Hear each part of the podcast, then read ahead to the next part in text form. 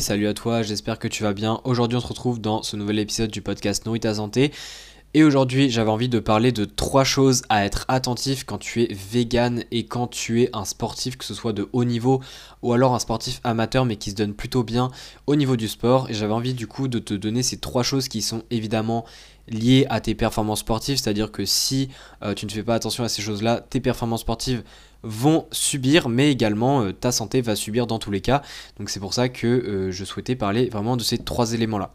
Sans plus tarder, on va tout de suite commencer avec le premier élément qui est de tout simplement oublier de mixer tes protéines. Et quand je dis de mixer tes protéines, c'est de faire des associations alimentaires pour que tu puisses avoir tous les acides aminés essentiels. Parce que oui, si tu es vegan, je pense que tu es au courant, mais euh, au niveau, euh, enfin quand tu es vegan, en fait, tu n'as pas à la, tu ne consommes pas de viande, tu ne consommes pas de produits laitiers ni de poissons, et ça, ce sont des sources qui ont des, protéines dites complètes, c'est-à-dire qu'il y a tous les acides aminés essentiels dedans, mais par contre, c'est pas le cas pour tout ce qui est source végétale, donc comme les légumineuses et les céréales, et c'est pour ça qu'il faut absolument que tu connaisses qu'est-ce qui a quoi, qu'est-ce qui manque quoi surtout, et pour que tu puisses en fait les associer ensemble. C'est-à-dire que les légumineuses, généralement il y a un manque de méthionine, et euh, les, euh, les féculents, généralement il y a un manque de lysine. Donc les deux sont des acides aminés essentiels.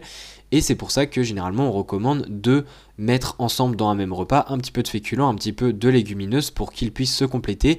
Et donc au final, à travers le repas, tuer tous les acides aminés essentiels.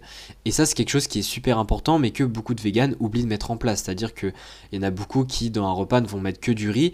Au final, il n'y a pas de légumineuses, il n'y a rien euh, à côté euh, qui, va justement apporter euh, notamment de la lysine dans ce cas-ci. Et ça, ça peut effectivement poser problème à long terme si c'est trop souvent reproduit, puisqu'il va y avoir des manques d'acides aminés essentiels qui, je le rappelle, sont importants pour la synthèse protéique, donc la synthèse des muscles, mais pas que. Donc, euh, donc ça, c'est vraiment la première chose à mettre en place. Donc ici, c'est pas très compliqué. Euh, tu peux même te renseigner sur internet. Hein. Généralement, les, données sont suffisamment fiables pour, euh, pour que tu puisses savoir quoi faire. Mais euh, ici, l'idée en fait, c'est de tout simplement comprendre qu'est-ce que tu peux associer avec quoi. C'est-à-dire que bah, quand tu mets des féculents, il faut comprendre qu'il n'y a pas tout dedans et qu'il faut mettre un autre aliment à côté, donc comme par exemple des lentilles ou je ne sais quoi, pour justement compléter les acides aminés essentiels qu'il manque dans les féculents que tu viens de mettre. Donc ça, c'est la première chose. Deuxième chose, c'est le fer. Bon, je pense que ça, pareil, ça n'a pas trop de secret. Euh, généralement, d'avoir des, bons taux de fer, c'est beaucoup plus compliqué quand tu es vegan, alors que déjà de base, c'est compliqué pour les personnes qui ne le sont pas. Mais euh, c'est de comprendre déjà, première chose, de comprendre que le fer végétal est moins bien absorbé que le fer animal. C'est important de comprendre ça parce que euh, bah, ça te permet en fait de te dire qu'il faut faire en sorte d'avoir régulièrement des sources de fer dans ton alimentation puisque bah, vu que l'absorption se fait moins bien que pour le fer animal, eh bien il va en falloir un petit peu plus pour justement compenser cette baisse d'absorption, enfin cette moins bonne absorption, et donc en avoir suffisamment. Donc ça c'est la première chose. Deuxième chose c'est de comprendre euh, bah, quelles sont les sources alimentaires de fer au niveau végétal, donc c'est-à-dire de comprendre bah, quelles céréales par exemple apportent du fer.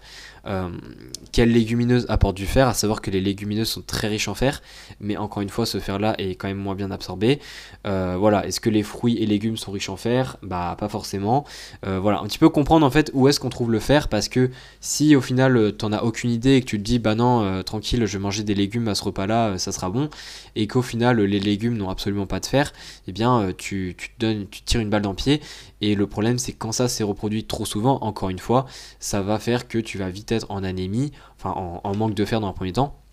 Et après, ça reste à voir euh, comment on va dire ça, ça va se, en, quoi ça va se transformer en quelque sorte.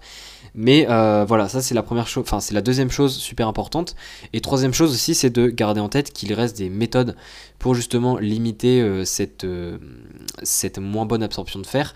Et notamment ici, ce qui est important de souligner, c'est par exemple consommer de la vitamine C peut potentiellement t'aider un petit peu à améliorer l'absorption du fer, même si ça reste, euh, c'est pas magique, hein. c'est-à-dire que manger de la vitamine C dans un repas où il y a du fer, ça peut un petit peu augmenter l'absorption, mais c'est pas ça qui va euh, changer la donne, c'est pas ça qui va rendre le fer végétal aussi qualitatif niveau absorption que le fer animal, mais c'est quand même quelque chose qui peut avoir son effet euh, à long terme. Et aussi ce qui est intéressant de comprendre, c'est si tu es euh, grand consommateur de café, donc notamment de tanins, parce que les tanins sont présents dans le café, c'est de comprendre que les tanins peuvent inhiber le fer.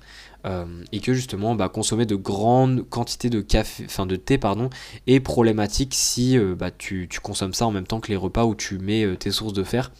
Donc un petit peu tous ces détails là et en fait il faut comprendre juste qu'il y a beaucoup d'interactions au niveau de l'absorption du fer et il y a aussi bien des, choses qui, l'inhibent que qui, qui l'améliorent.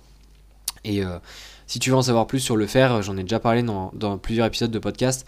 Donc euh, je t'invite à chercher euh, sur ta plateforme Nourris ta santé et tu mets fer, tu devrais trouver normalement des épisodes où j'en parle. Et si tu veux évidemment un épisode vraiment dédié à l'absorption du fer, n'hésite pas à me le faire savoir. Et comme ça, je pourrais en faire un sur le sujet sans problème. Et enfin, pour le troisième élément que j'avais envie de parler, c'est la vitamine B12. là, c'est assez simple le message que je vais faire passer, c'est qu'il faut absolument comprendre que la B12 n'est pas présente dans euh, les sources végétales que dans les sources animales et que même si oui il y a euh, je sais pas des algues ou des choses comme ça qui sembleraient avoir de la vitamine B12 il faut comprendre que d'un point de vue pratique d'un point de vue alimentation qui reste normal en quelque sorte c'est pas possible d'avoir suffisamment de vitamine B12 tous les jours avec ce genre d'aliments euh, et donc j'en viens à mon point qui est que la vitamine B12, si tu es vegan, c'est absolument essentiel de te supplémenter, de trouver un bon supplément et d'en prendre parce que tu peux pas faire autrement. Là, il n'y a, pas de, a pas de hack, il n'y a, a, pas de méthode euh, alimentaire pour que tu puisses avoir assez de B12 avec vraiment ton alimentation. Donc euh, ça, c'est vraiment euh, le troisième point que je voulais dire, qui est un petit peu plus un, disclaimer, un peu plus un rappel, mais selon moi, c'est aussi un point parce que c'est vraiment un nutriment qui manque et il faut se dire que minimum la moitié des véganes ne se supplémentent pas en vitamine B12 et ça c'est un gros problème. Donc euh, super important de le comprendre puisque la vitamine B12 comme le fer et comme les protéines agissent dans tes performances sportives que ce soit de manière indirecte ou directe. C'est à dire que la B12 agit sur tes taux d'hémoglobine et l'hémoglobine qui permet de transporter l'oxygène va impacter tes performances sportives. Donc au final c'est super important de, bien prendre euh, en compte ça et de faire attention donc euh, si l'épisode t'a plu, bah, n'hésite pas à me le faire savoir. Encore une fois, si ça t'intéresse que j'aille plus en détail, par exemple pour le faire ou je ne sais quoi, n'hésite pas aussi à me le dire. Et si tu veux aller plus loin dans tout ce qui est euh, alimentation pour le sportif, n'hésite pas à lire le PDF qui est gratuit, qui est dans la description de l'épisode, sur comment justement structurer tes repas autour de tes séances de sport pour améliorer tes performances sportives grâce à ton alimentation. Et on se dit à la prochaine pour un nouvel épisode. Allez, ciao